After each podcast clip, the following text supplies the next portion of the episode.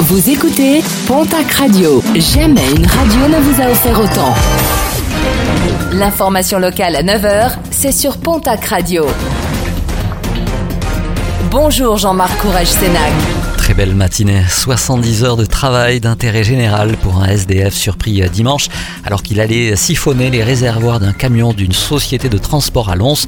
Après avoir pris la fuite suite à l'intervention du responsable de l'entreprise, il a finalement été interpellé rapidement par une patrouille de police. Il sera euh, par ailleurs présenté le 24 juin prochain devant le délégué du procureur. Procès renvoyé au 31 mars, celui d'un ressortissant espagnol de 45 ans.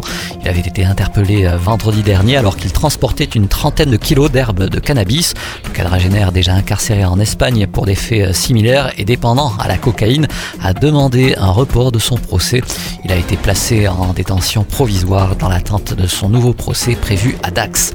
Direction la case tribunal pour un automobiliste occitan de 32 ans. Lundi, ce dernier a été contrôlé alors qu'il roulait après avoir consommé des stupéfiants. Son permis de conduire lui a été immédiatement retiré. Son véhicule a également été placé en fourrière. Indice de qualité de l'air particulièrement mauvais dans la région en raison de la présence très élevée de particules fines dans l'atmosphère, des poussières sableuses transportées par l'actuel puissant flux de sud et qui nous arrivent tout droit du Sahara. Qualité de l'air donc qualifiée de mauvaise dans les Hautes-Pyrénées et les Pyrénées-Atlantiques. Pyrénées-Atlantiques où la vitesse est abaissée temporairement de 20 km h sur les voiries non urbaines. Les écobuages déjà autorisés sont également reportés. À Pau, le nouveau pont Lalanne ouvre ce mercredi dans le secteur de la gare. Le pont sur Lousse, reconstruit plus à l'ouest et plus large, et permet désormais à deux bus de se croiser, ce qui était mission impossible sur l'ancien ouvrage. Après les travaux du pôle multimodal, ce dernier ne devrait pas être conservé.